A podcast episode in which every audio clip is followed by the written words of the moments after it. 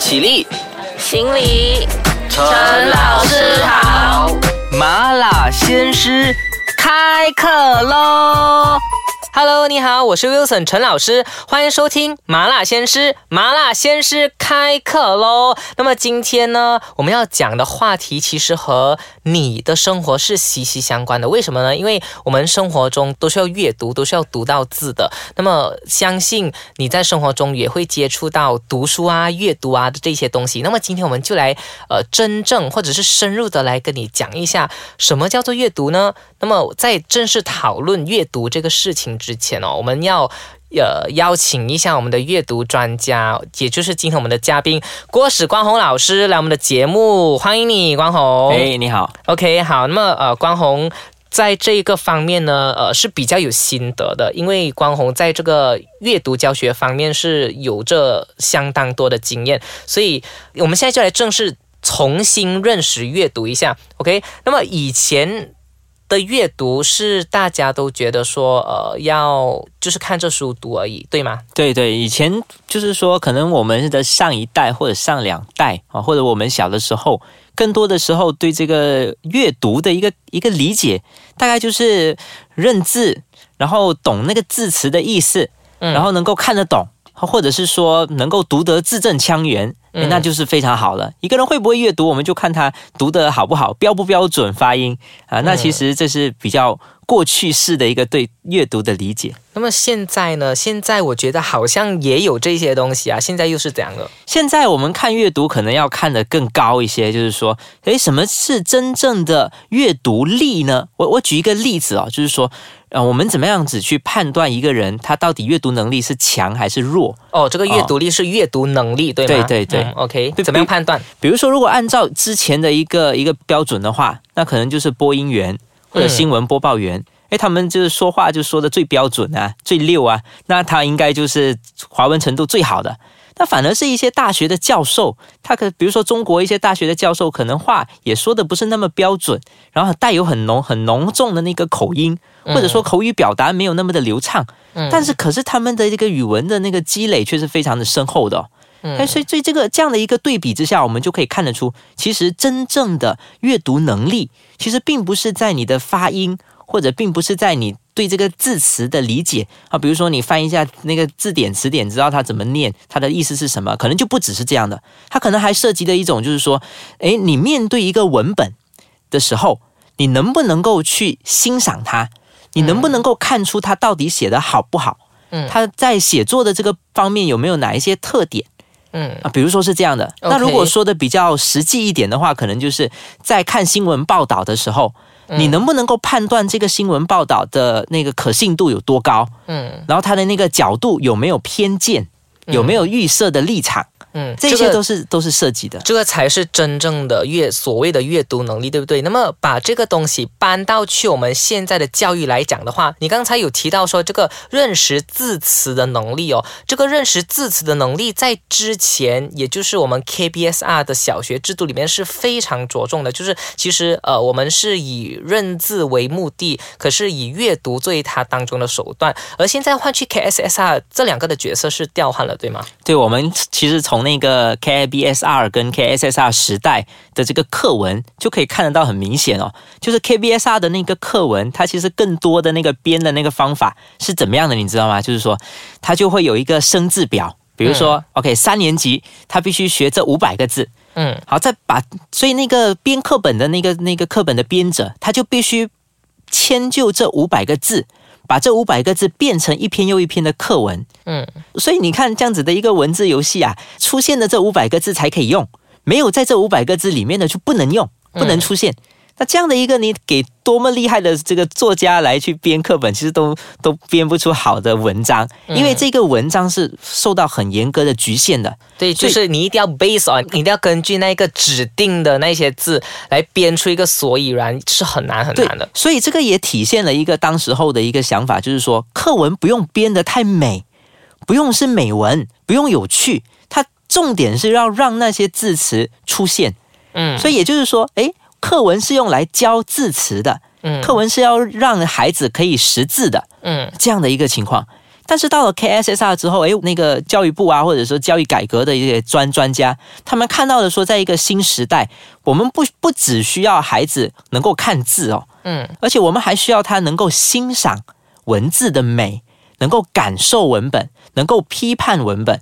所以这时候文本的那个素质本身就很重要了。所以到了 K S 上，你会发现到很多名家的文章被选进来，嗯，原汁原味，或者说经过改写，嗯。然后那个生字表的情况也放松了很多，嗯，所以这样的一个转变，其实就变成说，之前的 K B S R 是课文的阅读是为了识字而服务，嗯，可是到后来 K S S R 的时候，就变成说，诶，识字是手段，阅读本身才是目的了，嗯，有一个这样的一个转变。嗯，所以其实这样子的转变也就意味着这个呃。教育部或者是我们现在整个世界的大趋势，阅读的趋势应该要是阅读能力的提升，对不对？那么我们要怎么样呃去实行它，或者是其实这个东西如果在我们国家实行的话，好像呃有些人有些老师做得叫苦连天，有些老师却乐而见之。那么要怎么样把它做好？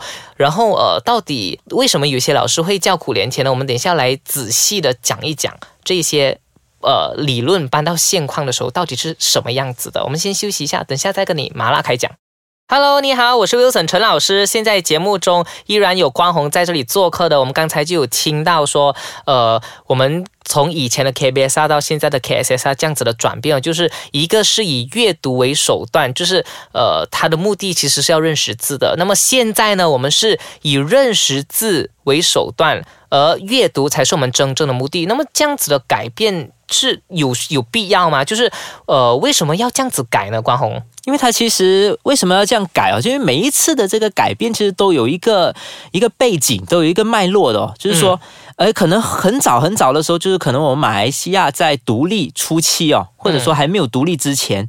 办学校就是，诶，那时候更多的那个重点放在办学校，就是把那个学校给盖起来。嗯，哦，那时候有学校就很好了。嗯，所以没有去追求到底老师会不会教书的，有人来教书就可以了，有学校就好了。嗯，后来慢慢的，诶，学校越盖越多了之后，大家开始把重点放在老师的培训，老师要怎么教嘛。嗯，对吧？所以它其实每一个那个转变都有一个历史背景作为一个脉络的啊。那我们再看回这个阅读的话，以前真的可能就是认字，当时候可能文盲很多，所以要这个扫除文盲啊，所以他就提了一个每个人都要会认字。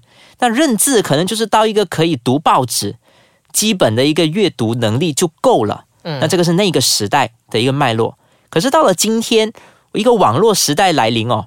哦，这个你在网络上面得到的这个信息是很多很多很多，然后也可能涉及的领域很广，然后在这种不同的这个材料开始进来的时候，跟你可以很轻易的就接触到很多优秀的文学作品，那可能单单认字这样的一个功能性的阅读能力掌握就不大适用了，对对，不够了，嗯，OK，所以呃。KSSR 这样子的一个转型，其实某种程度或者是某种意义上来讲说，也看到了阅读的那个大趋势，从以前变到呃，从以前是怎么样的，到变到现在是更加好的。OK，那么我们讲实际一点的好了，那么从哪里可以看到这些的改变？哪里可以看到它真正有从以前呃以前没有那么好，变成现在呃我真的很注重呃孩子的阅读能力或者是大人的阅读能力？从哪里可以看到？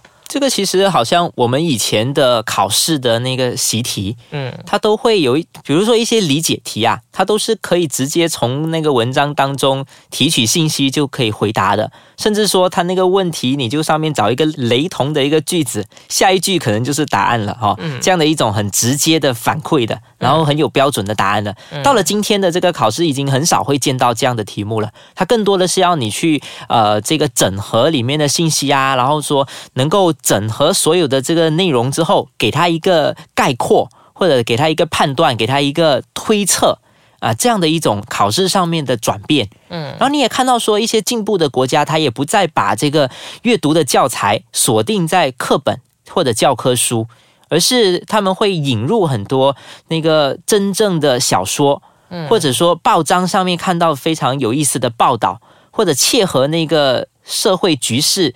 啊，浮现出来的这种时事课题，啊收集来的一些网络的文章。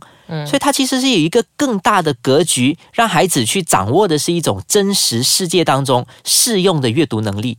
而不再只是像在之前那一种很很保守的那种，呃，你只要会看这种被处理过后的一个文章里面的字词句段篇的意思，就是这样而已。嗯嗯这个是从考试那边可以看到的。从考试，从教学的那个教材，嗯呃，就不再很严格的区分课内课外。嗯以前我们真的是非常分的非常严格了，就是说课内就是读课本，嗯嗯，然后有时间行有余力才去读课外书。嗯啊，在家里读课外书可能也会被骂的。嗯啊，现在不是这样，现在可能课外的教材会被带入课内嗯。啊，在课内进行讨论。